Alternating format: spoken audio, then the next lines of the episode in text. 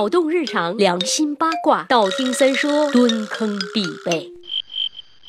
下面这一大串，希望你们忽略我的发音。Reden, ti amo, I love you, ich liebe dich, I still, 苍狼还有所有这些情不知何起、一往而深的表达，三爷还是最爱中文的这句“我爱你”。就像所有的语言里，我最爱大中国的母语一样。说到汉语言文学，那真是博大精深、惊天伟地呀！前段时间，如何优雅的巧用文言文在微博上疯传，咱随便来几个。我读书少，你可别骗我。用文言文怎么说呀？君莫欺我不识字，人间安得有此此事？那画面太美，我不敢看。怎么说呀？尽美尽善，不忍足观。我只想做个安静的美男子。怎么说呀？北方有鄙人，玉容难自弃。艳比尘俗重，绝世而独立。他妈的，瞬间高大上了，有没有？当然，高大上的汉语也是极其复杂的一门语言，是外国友人公认最难学的语言。同样一个字，同样一个词，能表示不同的含义。比方说，东西。造句：李老板花钱买东西，李老板不发工资，真他妈不是东西。大家会不会像敏感的三爷一一样思？考这样一个更加深邃的问题：为什么说是东西而不是南北呢？为什么不说李老板真他妈不是南北呢？对于这个问题，业界大概有三种说法。第一种说法是 long long time ago，远在两千多年以前，西汉汉武帝时期，有一个叫张骞的探险家，奉命去出使西域。他去的时候买了东方的东西卖给西方，回来的时候又买了西方的东西卖给东方。时间一久，人们就把这种买东又卖给西，买西又卖给东的做法啊叫做买东西卖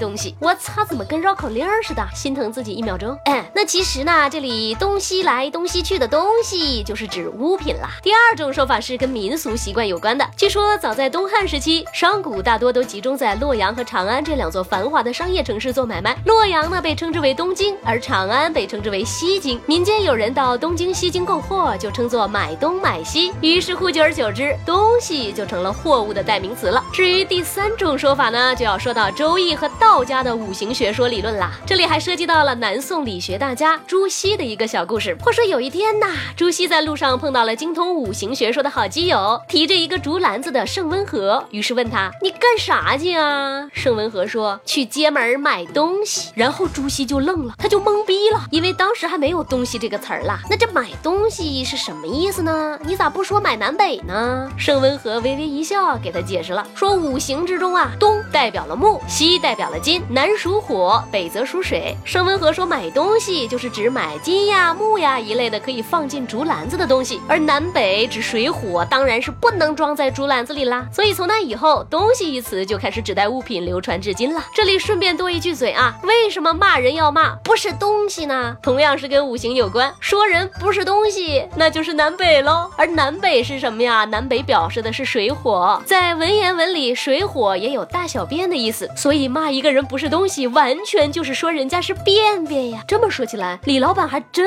不是东西呢。你呀呀，骂爽了，三爷来翻牌子了。K S 丧说，三爷薯片吃的好可爱呀，可爱。三爷难道走的不是性感成熟、妖艳野性的风格吗？你就没听出点别的什么吗？哎，这位 G M Z F 的朋友显然就听出了别的东西。他说：“我去，最后那个吻简直让我骚动了，该十八禁了。”我的天哪，那你一定是没有听过我们以。前的节目，这个吻哇后面还有哼哼唧唧的音效呢，听了三十六都禁不住啊，何况十八了？自己往前翻啊。叫五四幺八八 xh 的朋友问三爷，你天天都在家里录音吗？哎，这个取决于你们给我打赏多少钱了，打赏的多了，我就可以辞职，天天在家里录音了。努力吧，筒子们。得，我接着看《史记》去啦，《太史公约》，晚上早点睡呀，亲们，拜了个拜。